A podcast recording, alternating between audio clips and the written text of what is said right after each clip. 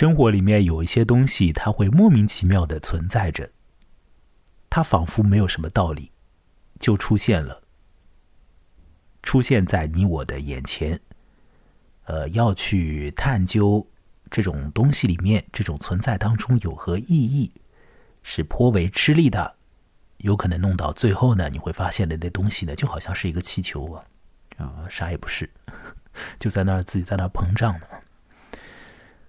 我们今天要来聊一个短篇小说，呃，比较不像短篇小说的短篇小说，名字就叫做《气球》。这个小说是由美国人唐纳德·巴塞尔姆所写，在他三十五岁的那一年，发表在《纽约客》杂志上。唐纳德·巴塞尔姆是上个世纪的人，啊，这个故事是在一九六六年的时候被发表出来的。《气球》这个短篇小说讲到了在城市的上空出现了一只。呃，处在鼓胀状态的、膨胀状态的、扩张状态的气球，这个气球呢，仿佛来历不明确。呃，那人们关于气球的认知也有限，对于它。之所以存在在那边的意义呢，也没有办法做出什么样的探究，因为气球这东西出现在城市的上空，就是一种那么的无意义的状态呀。而你对于无意义的东西去索求、去探索意义，那就更是荒谬，是不是？气球这个短篇小说呢，在有一些人的眼里，我认为啊。真的会是一个很荒谬的东西了。如果说你习惯于看那种情节性很强的故事，呃，如果说，呃，你只能够接受现实主义的东西，如果说呢，你看所有的东西或者了解所有的东西呢，你都要弄出个因为所以来，一定要把。似乎隐藏在那些文本之下、说法之下的那种道道给揪出来。而且还要找出个中心思想来的话，那么，保持着上述这种意识和想法去看气球的话呢，我认为你会被气炸的，因为它不不会符合你的你的那种设想的。你要找中心思想呢，嗯，你恐怕很吃力啊。好，二三年的二月份，我们要来聊这篇在上世纪六零年代里面的小说。为什么？呃，只有一个原因，就是呢，在二三年二月份的时候，“气球”这个词语频频的出现在我的脑海上空，有一些的信息随着墙外的那个世界呢，不免飘到了我的意识里，而在其中，在二三年的二月份里啊，这种信息里面呢，就含杂着很多“气球”这个词语了。何以如此呢？因为呢，在地球的另一端，北美的上空，呃，这个二三年的早春时节，出现了一些不该待在那儿的气球，其中的一只大气球，或者叫是飞艇，还触发了飞机，对吧？战机，呃，不止一架的战斗机为它而飞起来，那么。还向他呢发射造价不菲的导弹，将之击炸。那么他的残骸呢落到海里，还有海军要去打捞它。哎呦，这是为了这个气球大费周章了啊！这是要干什么？这个气球为什么在那儿啊？不知道，不知道啊！这个世界上有很多事情，就像气球一样，不能弄个明白，或者暂时，或者永远。哦，很含糊的在那里。很庞然的了，就在那边了，但是呢，又仿佛呢，非常没有名堂的在那里。无论他在或不在，都是一个莫名其妙的状态。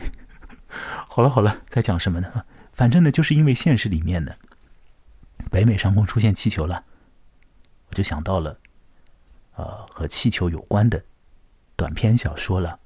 那么就想到了这么一篇，可以讲是还挺有名气的短篇小说。为什么说它挺有名气呢？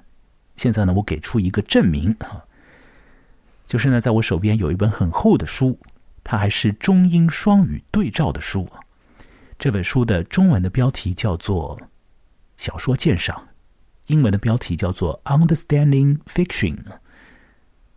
那这是一个过去年代的有关于短篇小说的一个学校里面的教材了。那在这本蛮厚的入门式的书当中啊，所收录的短篇小说里面呢，就有一篇便是这个唐纳德·巴塞尔姆所写的《气球》了。我今天呢，有一点点呃不好意思了。邀请可可肚子来和我一起聊这个故事，为什么讲是有一点点不好意思的？因为呢，呃，我是认定了这个故事呢会比较不合可可肚子的胃口了。啊，但是我一个人讲这种故事呢，又觉得实在是太过于呃困难了。我怕我讲到一半的时候会被这个故事给弄得晕头转向，然后呢会语无伦次，会说不下去啊。就还是要请可可肚子来作陪啊，于是呢，可可肚子呢还是来了，所以谢谢他，谢谢他又来到我的节目之中。可可肚子你好，哎，你好，木兰。好了，好了，好了，反正呢，你也看了气球了啊，呃，你看了气球以后有没有生气呢？有，就是想想想打爆那个作者，没有，没有，没有乱说的。啊啊，呃。如果是印在纸上给你看的，你会把那个纸给撕掉吗？哦，那倒不会，我很那个环保，我不乱扔纸。哦，你会在脑中把那个纸上面、纸里面的那个虚构的气球给摧毁掉，是吧？哦，那个气球我是挺想把它干掉的，那气球看了让人生气。好，说说你那个生气的。主要的点在哪里？如果有那个点的话，当然我们现实生活当中有很多事情是找不到那个所谓的点的了，对不对啊？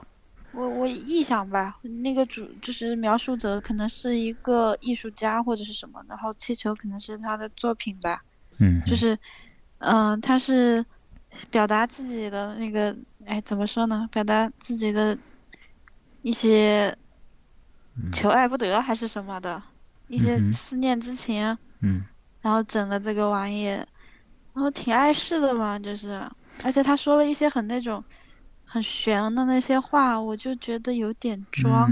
就整个 故事的调子是不日常的。也不好，对，说别人装也不好，他可能就是有点，可能真的是这么想的，也不一定。太故意的了，他故意就是显出这种有点装的状态了，我感觉。对，因为这里头有一种呃怪怪的幽默感，就就像是他在美术馆里给自己作品做一个阐述吧。这篇小说你说的有点妙啊。其实呢，就可可肚子啊，你想这些话，我说有没有一个点啦？你这个点你说的也是很 很含糊的了，对不对啊？我们生活当中有很多东西，它真的就是没有那个点的了。但我试图给你归纳总结一下啊，把你的话就是拢一拢，对吧？在你看起来的，整个故事的叙述者是一个艺术家。呃，完了之后呢，他因为心里面的某种心境里面的状态，而生发出来了一个气球。这个气球呢，便是我们所看到这个文本，是不是？嗯，这好像是你的意思，因为我们事事先就是录音之前也呃聊过几嘴了，所以我大概能够感觉到你的意思，便是这个意思，是吧？嗯，对。那这种状态就是他的说明，作品说明，作品阐释。就既是他的作品本身，又是他的作品阐释，是吧？嗯嗯。啊，可可肚子，你这种解读的方式啊，就很厉害。那当然了，叉腰。哎呀，很很多人都不会这样解读的啦。很多人只是说，哎呀，看得很迷糊啦，啊，仿佛进入一个迷宫啦，啊，随着这个气球而意乱神迷啦，啊找不到北啦之类的。嗯。但你就。讲出了一个很具体的你的个人的想法啊，和个人的一个意见，我觉得很好啊，要为此而鼓掌。哦，好的好的，我不以物喜，不以己悲。啊，但我想呢，有蛮多人会与你持不同的意见了。哦，嗯，我相信这个世界上，如果说有人读了《气球》这个故事的话，那其中一半的人可能会和可可肚子有不一样的想法吧。呃，也许有一些的人会，可能我比较奇怪一点。没有了，其实我和你的想法是一样的了啊，当然我也很奇怪。我们都奇怪。对，有一些人呢，他们可能会咬定一个立场了，就是说不可解释、不可说明啊啊，里面什么名堂都没有，它就是一个无意义的东西，它就是很没有意义啦，很，它就是就是没有意义的啦。这个世界上也的确有很多就是就是没有意义的东西。如果真的有那种东西存在的话，我们也真的不要去关注它。不要受到它的影响，不要把我们的宝贵的意识放在那种就是就是没有意义的东西上面，好不好啊？其实我觉得这篇呃唐纳德·巴塞尔姆的《气球》，虽然说表面上很荒谬、很显得呃缺失意义，但反正我读过之后吧，呃，谈不上喜欢这个文章，但是。我还是能够感觉到一点点像是意义那么个玩意儿的东西了。那是什么东西呢？其实刚刚可可肚子已经说出来了，就是这整个文章就如同是一个人他的心理状态起了变化之后，他在心中所释放出来的一种东西，或者他造出来的一个作品吧。完了之后呢，他他再对他的作品做出一个解释。同时，也是对于他的心境，好像做出一个阐发。那这就变成了一篇一篇文章，一篇文章。那么，在他去呃通过他的心境的体验，去造出一个像是气球那样的东西啊，就文章里面它是一个气球那样的东西了。这个过程里面啊，可可肚子，我相信你是看到这一点的，因为我们在录音之前你也谈到这个，就是讲的一个个人。他好像呢，就是抓住了一些公众的注意力，或者说呢，他有一点点是迫使公众去留心一个东西，对吧？因为这个气球它很大嘛，它膨胀在城市上空嘛，是吧？嗯嗯，你就被这个气球罩住了嘛。呃，所以不管是公家部门还是一般的小老百姓，呃，反正呢，多多少少呢，都会呃被这个气球干扰到。那有的人拿它是毫无办法了，有的人呢还会因为它的存在 而呢就产生一些新的心思，比如说呢，有人会想，那如果这个气球那么大，它表面的质地又是这个样子的，那假设说小朋友爬到气球上面去蹦蹦跳跳又如何呢？对吧？呃，有的人就会动这种脑子了，还有的人会想，哎，这个气球在城市里面这样的鼓鼓囊囊的在那儿啊，在那儿浮动，嗯，它有时候呢会和一些建筑物碰到啊，或者就是将要碰到吧，啊，于是产生一些微妙的角度啦，一些特别的那种交汇的感觉啦，哎呀，这种感觉啊，这种角度，是不是能够构成一个特别的地标啊？在我的心中营造出一种特别的地理啊，使我和这个城市的关系变得更加的微妙啊。好像有的人也会这样想，嗯，有人这样想，还是我想多了。总而言之，这个肯在这个小说的小说的具体的文本当中，一定是有一些人想到小孩子可以上这个气球玩耍的，是吧？而这个部分，可可肚子对他也是有点印象的。可可肚子要不要大概讲一讲？有些孩子会跳上去，在在上面跑来跑去，好像跳跃。然后，这个气球的表面呢，啊，说是设计的像一幅风景画。说是一旦登上气球呢，从一个地方跑到另一个地方啊，从侧面上滑下来，再从一个面上再爬上去啊，有点像那种充气的城堡。对对，反正如果你是一个小孩的话啊，你可以跑到这个气球上去耍一耍，玩一玩。也是可以的，但有没有小孩上去呢？我比较想看小孩掉下来。恐怕既没有小孩上去，也没有小孩掉下来吧。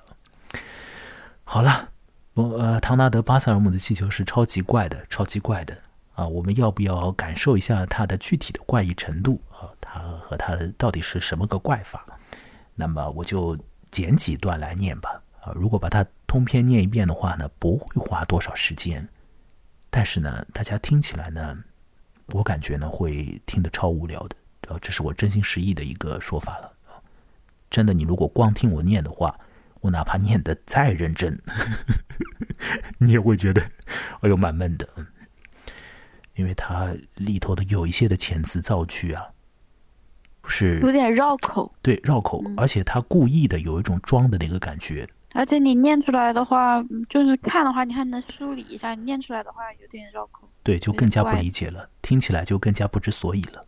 我尝试剪剪几段来念念吧。那么第一段是非得要念一念的，对不对？它是如何开始的呢？这么一个怪怪的故事，这么一个在有些人的心目当中还是一个比较厉害的短篇小说哦。啊，一九六零年代里面的那个所谓的新小说，当时那个年代里面的新小说，新小说是一个文学领域里面的一个专门的术语啊，我不去解释它了。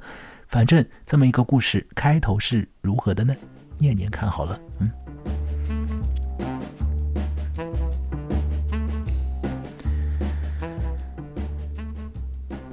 从十四号街的某个地方，确切的地点我不能透露。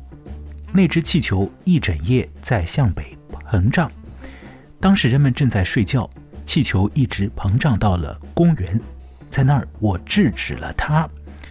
黎明时，最北面的边沿横在广场上漫无节制的运动，轻飘而和缓。但是，虽然我制止气球时感到有点恼怒，甚至要去保护树木。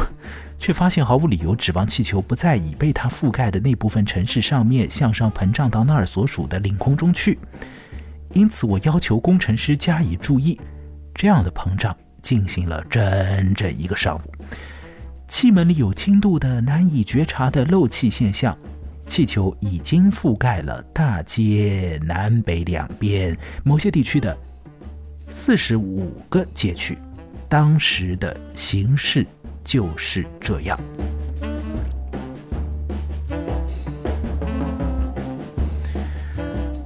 好，以上是这短篇小说《气球》的开头第一段。那我读的呢是呃刘文荣所翻译的版本。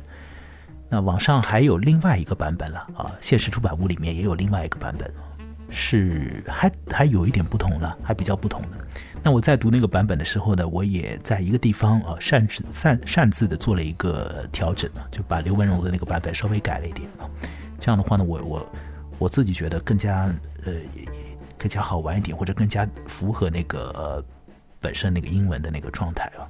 那就是我认为比较关键的一个句子了，就在那儿我制止了他啊，啊，我是这样改的。那。呃，原文也是这样的，英文原文也是这样的。而刘文荣的翻译呢，是在那儿我制止了膨胀。我认为那个我所制止的不是气球的膨胀，而就是制止了整个那玩意儿啊，好像是一个意思啊，是吧？我在说啥？好了好了，不讲这些翻译上面的听起来超无聊的话了啊，还说说这故事本身。方才那一段，可可肚子听完可有何感想呢？我想他的感想可能比较少吧。可可肚子，老实交代一下。没没有感想，你说你说，我给你捧哏，你说。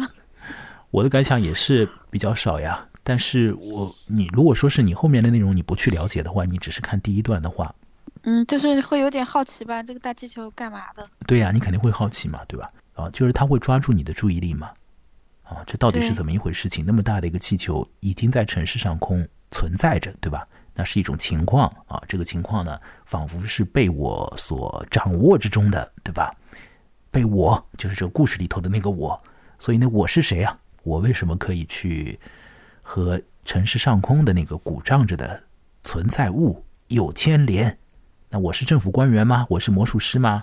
啊，我是某一个外国的谍报机构的头目吗？因为有的气球是专门飞到。别国的领空里面去做侦查的了，对不对啊？这个好，这些话也不能乱讲啊，不能多讲吧啊。所以这个我到底是个什么样的人？如果有的读者的心中启动了和我方才的那些感想相应的感想的话呢，他带着那种呃想法再去读这个文章的话呢，那会发生什么的局面呢？啊，要么呢，他觉得这个文章哎很有趣，因为底下所写的东西和他的原来那些。方才所升起的想法呢，就连不上嘛，啊，也有可能呢就会关火了啊。就很气愤了，他觉得这个文章开始乱写了啊，开始乱写一气了。底下所所讲的东西呢，很很怪诞了，很怪诞了。这故事的第二段啊，讲到说，有一些的事情不能被称之为是一种形式，不能被称之为是一种情况。因为不管是形式也好，情况也好，它都意味着呢某种解决或者紧张状态的这个舒缓。但是这个气球呢？它只是一种，就在那儿，就在那里。它因何而在那里？它又要达到一种什么样的目的？嗯，都是很不确切啊，很没有人弄得明白。那么，这个小说里面的那个我，他明不明白呢？他知不知情呢？哎，他好像就开始隐去了，是吧？就是这个故事的第二段开始，这个我就好像不知道跑到哪里去了。可可肚子，你发现没有啊？那个我没有了。但就是他在叙述的感觉。哎，那还是他在叙述啊，还是他在控制这个文章啊，对吧？他控制这个文章的，呃，一个控制的方法是什么呢？可可肚子哈。就是让这个文章在那儿呢，如同气球一般的胀开来，并且让它悬浮在那里。哎，我的感觉就是这样，他就是以这种方式来控制他的文本的，让这个文本在那儿扩张，让它的句子在那儿鼓噪，让它里面的无意义的东西在那儿啊变大。呃，我们在中文里面有一个词啊，一般而言是负面的，叫做敷衍，对吧？嗯，敷衍这个词，我们觉得是挺不好的一个词语嘛。但它有一个古时候的意义，那有时候有一些做文学的人也蛮喜欢取它的一个相较而言现当代不太用的一个啊比较古一点的意思，那是什么呢？这个敷衍有个意思叫做陈述一些意义，并且呢在引申它。啊，那呃，我觉得呢，接下来啊，这个气球这个故事的作者。以及这个气球这个小说里面的那个我，他在做一个什么事情呢？就是敷衍，他开始敷衍了，他开始敷衍他在第一段里面啊和第二段一开始所设下的那个，如果有意义的话啊，那么就是那种不清不楚的这个意义，然后呢再引申之，陈述其意而引申之，这叫敷衍。完了之后呢，就以一种看上去很认真，但同时呢又颇有一种漫不经心的调子啊，是不是？这两种是叠加在一起的。你看他的句子的话，有些句子就很很吃重的，就是他的遣词造句的腔调是类似于什么呢？类似于像是公文和那种呃什么艺术作品的介绍书，呃，好像混杂在一起的一种怪怪的非日常的文本，对吧？用那种很。很认真的腔调，好像在在说一些很没有名堂的东西出来。可可肚子有无这样的感觉啊？嗯，对的呀。这里头有一个部分，让我来看看是否要来念一念呢？或许我来念念第三段吧，因为这这个故事当中的第三段呢，也许会比较容易被理解啊，里面的一些意思会比较容易被人感觉到来念念看吧。气球引起了反应，有些人发现气球很有趣。作为一种反应，这态度对于气球的庞大无比以及它在城市上空的突然出现似乎很不合适。另一方面，那些没有患歇斯底里症或者其他社会性人为忧郁症的人则毅然断言，这种反应是冷静的、成熟的。关于气球的意义，最初引起的相当规模的论争，啊，最初引起了相当规模的论争，论争又销声匿迹，因为我们懂得了不要坚持搞清意义。现在除了讨论最简单、最无关紧要的事情之外，甚至很少有人顾及什么意义了。人们一致同意，既然关于气球的意义是绝对不可知的，那么扩大讨论是无益的，或者至少和其他人的行为比起来，譬如在某些街道上的。铁灰色的布条下面挂些绿的和蓝的纸吊灯啦，或者不失时机的写些吹捧文章宣传某人适宜于表演怪诞戏剧啦，或者认识一下也很好啦，等等啊，这样的讨论是盲目的。好了啊，这这个故事的第三段，是吧？他的这个 句子就是怪怪的啊，句子是怪怪的。对无意义的东西做出讨论，会不会成为有意义的状态呢？好，克格肚子，这是一个问题，我再问你啊，我 要不要把这个问题再问一遍？嗯，我觉得对无意义的那个讨论是不是有意义的？嗯哼，有一点意义吧，应该还是。是啊，我们这个世界上大部分的讨论都是在讨论无意义的东西嘛，然后我们还觉得真的挺有意义的。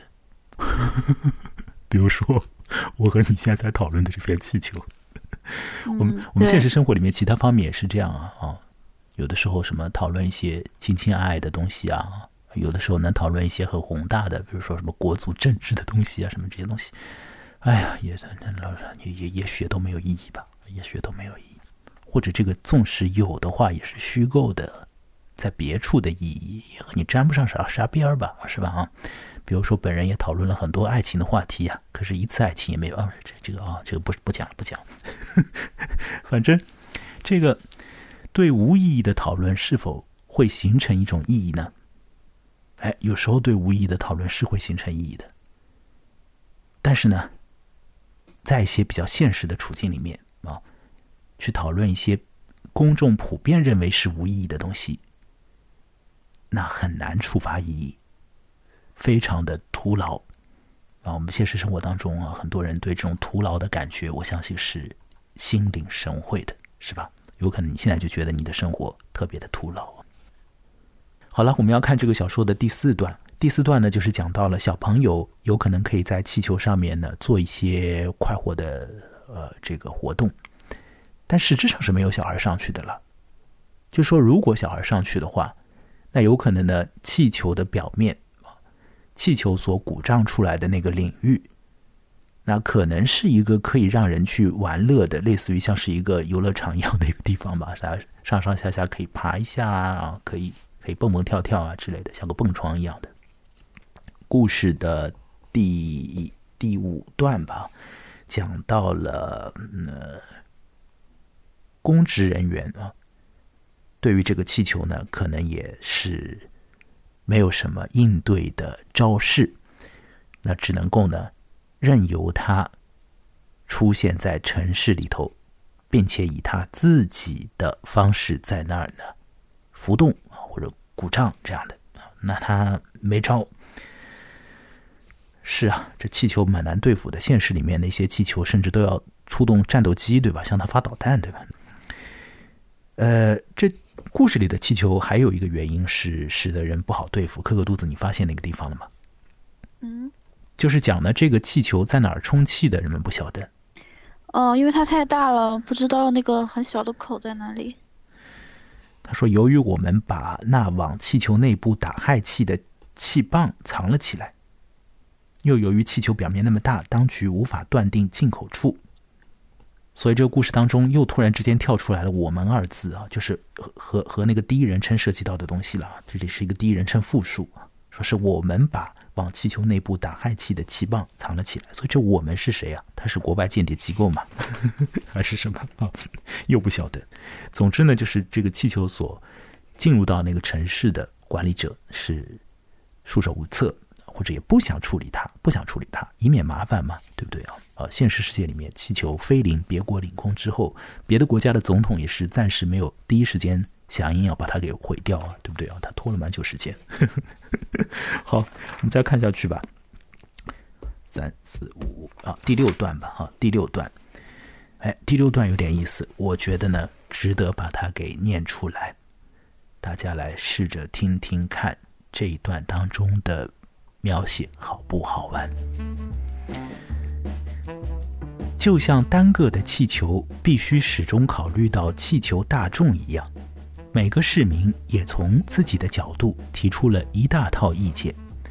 有人甚至认为，对付气球必须使用污染这个概念，也就是说，巨大的气球污染了曼哈顿明净而绚丽的天空。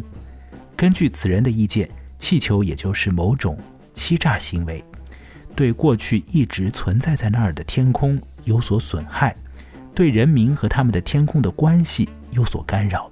但是实际上，当时正值一月份，天空阴暗而丑陋，那简直不是你仰卧在街上乐意看到的天空。除非在这以前你一直受到威胁和虐待，才会感到快乐。在气球下面往上看看，倒令人有点愉快。我们那样看过，绝大部分呈稍浅的深灰棕色，周围是一片胡桃色以及柔和的易被遗忘的黄色。所以，此人想到“污染”一词时，心底里依然有种乐滋滋的念头。这念头还正在和最初的概念发生冲突。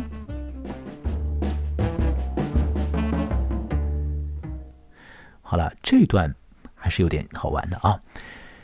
一个单个的气球会使人想到好多气球，而每一个的看到气球的或者被气球所影响的市民，会对气球生发出来个人的独特的感受。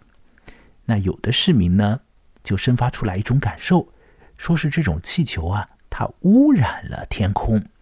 那一旦有一个市民有此感受，那恐怕呢，就有不止一个市民怀揣此种感受。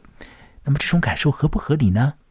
比较的不合理，因为呢，当时的这个天空啊，不美观，是一月天，天色不灵光，而气球的颜色呢，遮蔽了这个天空，气球看上去倒是要比天空更美呢。你说这气球污染了天空，这种说法呢，似乎。呃，很多人不买账啊，觉得这个呃不对。那也有一些人会想啊，这气球不是污染了这个沉寂的城市上空的这个天色，而是呢，仿佛是一种奖励啊，突然之间进入到城市里来，好像是一种激发了一种奖励系统一样的，要带来一些那种效果。这种人的观点呢，就构成了这个小说里面的下一段的文字。那我们就接下来看，我们就跳过那一段啊，那一段呃，因为念起来会有点，我相信会特别莫名其妙。我们跳过它，再往下来看看呢，我尝试把下一段的内容也来念念看了，好不好呢？呃。膨胀和游动两个词被人引用，梦幻和责任两个概念也被引用了。另一些人加入进来，满脑子想入非非的小算盘，抱着某种希望，想达到的目的是既要让自己迷失在气球里，又要能吞食它。这种希望的个性特质，就他们的本源而言，深深的。隐埋着而不为人知，所以对此是无话可说的。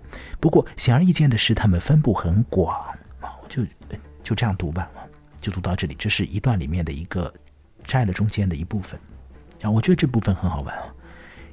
特别好玩的是这一句：既要让自己迷失在气球里，又要能吞食它。坦白来讲啊，这句句子是整个。唐纳德·巴塞尔姆的气球当中，我觉得我会记住的唯一一句句子。有的人要在一种状态当中感觉到迷失自我，要把自我放开了，啊，被一个意义不明的、无法探究其意义的存在而非事件的东西啊，不是情况，不是事件，只是存在的那个东西，被他给包住，迷失在里面。与此同时，又想一口把它给咽下去，又想把它给吃下去。吃下去是什么意思啊？占有这种迷失吗？或者占有这个存在，对吧？占有这种情况，如果它是情况的话，占有这个气球吗？既要被气球带到一个和现实不一样的一种心境里面去，同时呢，又要控制这个气球。哎，如果你。放飞自我，对吧？这个气球把你带到哪儿去，你就去哪儿。比如说呢，我这个录音当中的我讲的话，啊，把你引到哪儿去，你就跟着我的话往哪儿走啊。咱们像催眠一样的，那那那也会成就一种效果，对不对？如果你一边跟随着那气球，或者一边你跟随着我的话，同时呢，你又想要占有那个气球，把它一口咽下去，那么又想要控制我啊，让我讲的如何如何。那你是一种什么样的诡异的心态呢？那我要讲的这种诡异的心态呢，所在多有，所在多有啊！我们现实生活当中到处都是弥漫着这种心态，这种心态才是一种气球呢。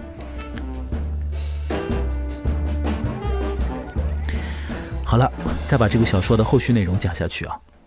好，很多人开始对这种气球啊，开始对这个气球啊，发表出更多夸张的、浮夸的啊这种意见。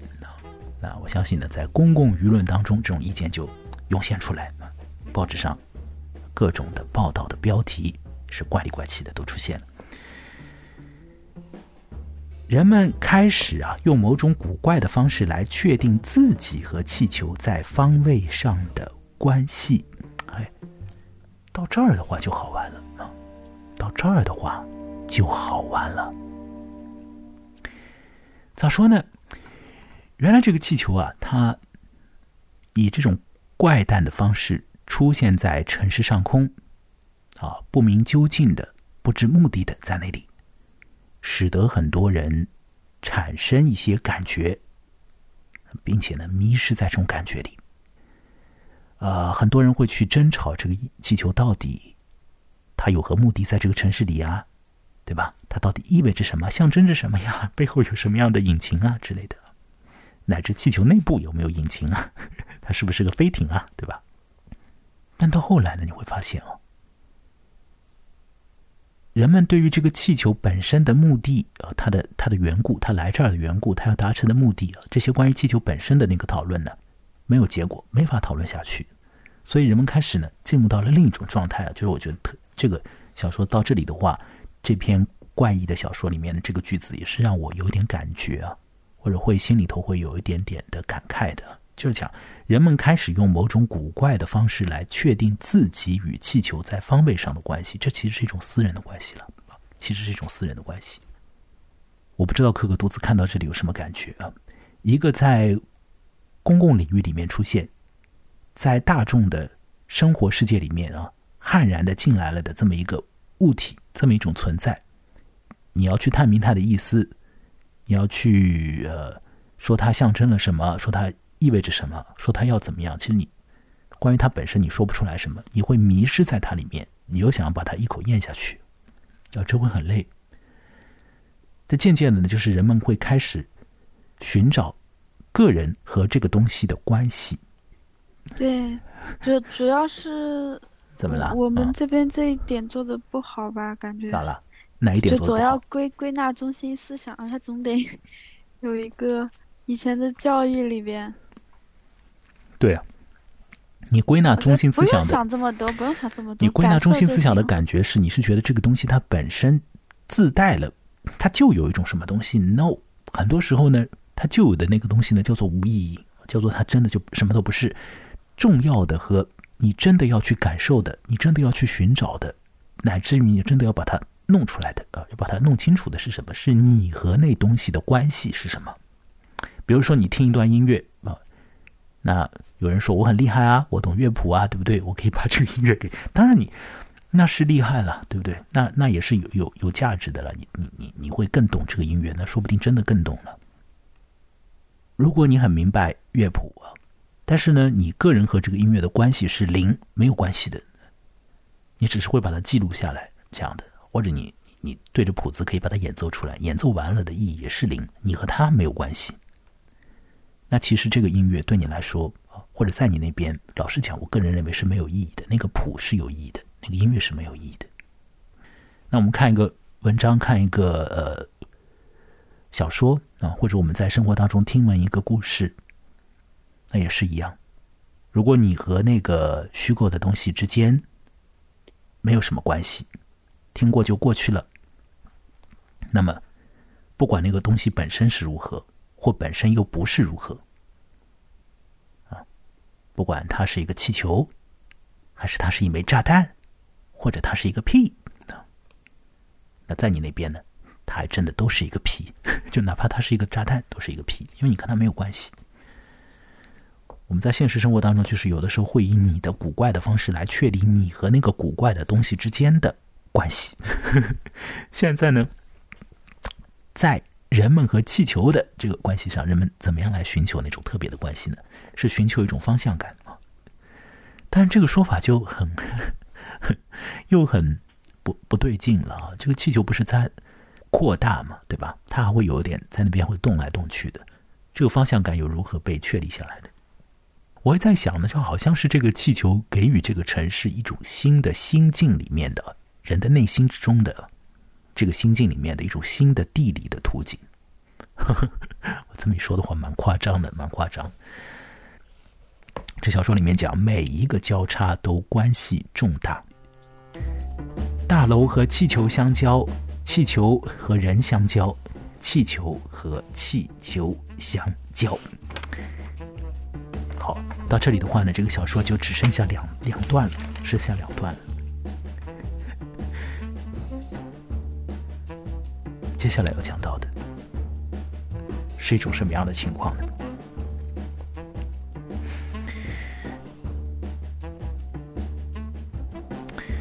我把后面的两段来念一念吧。啊可能你听起来会觉得，呃，我我指的是就是，如果大家在网络里面打开这个录音的话，听起来会觉得很，就确实很怪啊。但你呃，尝试一下，尝试一下听一下，看一看能不能够感觉到一点点的东西，能不能找到你和这个听起来很怪的东西里面的一点点的关系啊？我尝试把它念一下。这意味着关于气球的赞美最后成了这样：气球是不受限的，或者是可以下定义的。有时一次膨胀，一次起包，或者一个部分就能主动的把所有的路都朝东引向河边，就像从远离战场的司令部所见到的那样，一支军队凭着地图在行动。过后，战斗部队似乎被打退回来，或者撤回，投入新的战斗部署。第二天早晨，战斗部队会再次出击，或者全部消失。气球的这种自我变形。自我变态的能力非常受人喜爱，对于那些生活方式颇为刻板的人尤其如此。虽然他们希望变化，但是却得不到变化。气球存在了二十二天，气球随意的提供了自我迷失的可能。它与我们脚下精确无误排成方格的线路图截然不同。由于各类操作需要的复杂机器变得日益重要，当今需要的所有专业专业训练以及随之而来的长期契约的可能性都得以产生。随着这种倾向的不断加强，越来越多的人由于茫然无措而不能适应。对此，气球也许可以作为一种典范或者毛坯。在这儿稍微暂停一下，后面还有一段。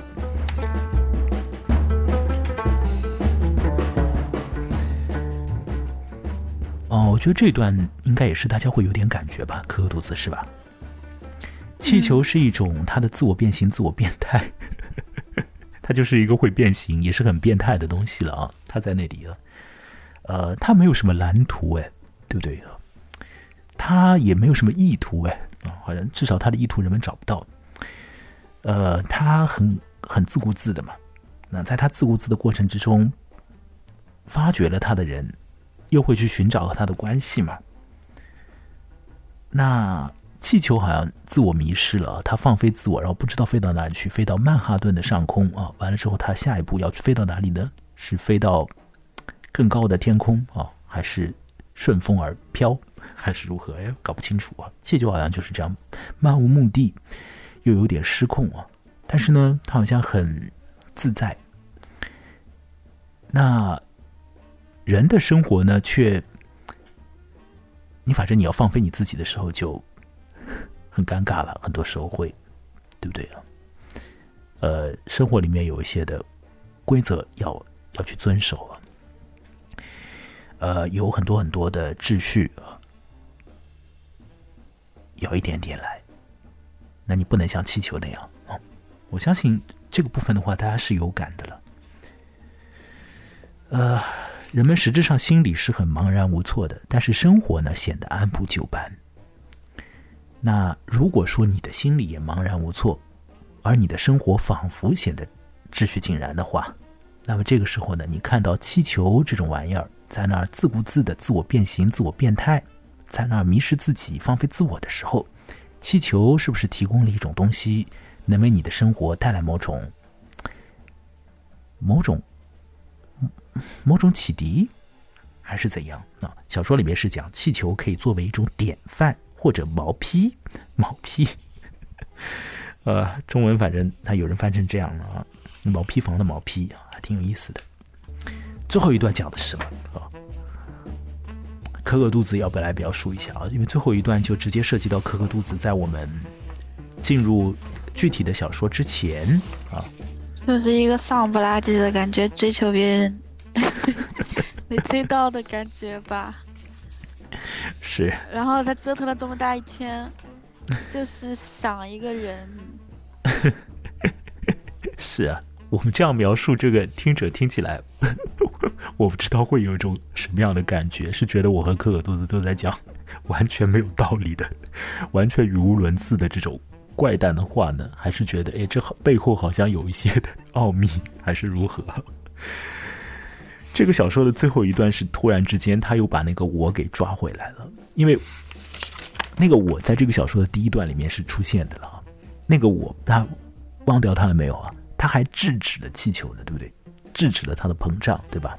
制止了这个气球的浮动啊。那后来这个我就好像不见了，不知道飞到哪儿去了。那到了小说最后的啊最后一段时候，那个我回来了，那个我回来了，他会介绍啊一种他的心境。那么，另外呢，他的心境呢，仿佛和气球，我或者不要讲仿佛了，它就是和那个气球的存在以及后来那个气球的消失，哎，是有关联的，是有关联的，怎么会这样呢？怎么会这样呢？反正小说里面他就要这样嘛。我来读一读最后一段吧，最后一段啊，也是很怪的哦。我在气球下，趁你从挪威返回之际和你相会。你问气球是不是我的？我说是的。我说那气球就是某种自发的自我暴露，这和你不在时我感到的不安，以及性生活的丧失有关。而现在你去贝尔根的旅行既然已经结束，那么这也就不再需要和适用了。移动气球很容易，牵引车已经把泄了气的气球拖走，现在它被存放在弗吉尼亚州的西部。等待着另一次不幸时刻的到来，或许又是我们互相发火的时候。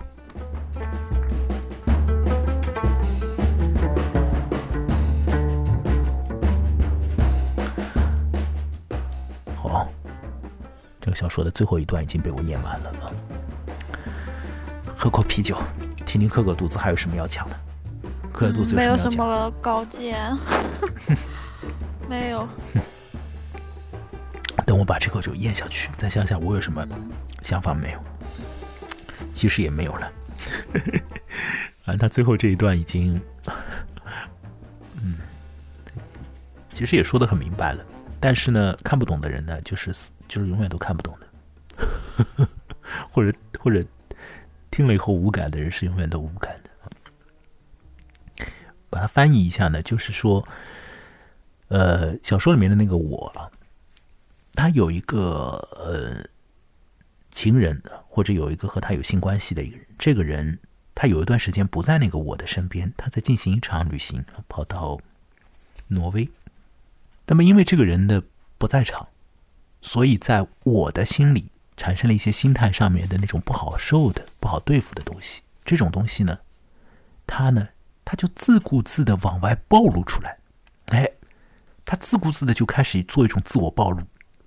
好，然后这种东西，它出来出来，它怎么了呢？它就变成了一个气球，或者呢，类似于在这小说《气球》里面所描述的那个气球那般的那种东西，甚至于就是那个气球本身。那这个人的心境的自我暴露，演变成一种类似于像是气球那样的东西，使得公众去对他有所注意。啊，那公众注意他，对于这个。这个事件的这个始作俑者我而言有没有什么意义呢？有没有什么意义呢？可可肚子小姐，分担他的忧愁，注注意力就转移了。也许吧，也许吧，也许这就是艺术的作用之一，就是你心里面有一些东西了哈。这就是现在那些明星喜欢出来道歉，说什么不好意思占用占用公众资源。对，艺术家就是 艺术家的某种的职能，就是他要比较好的占用公众资源了，占用一部分公众的心理吧，心心智带宽，帮你占用一下，然后 给你一些他的那个感觉，通过他所创造的作品的独特的形式和内容来占用你的心智。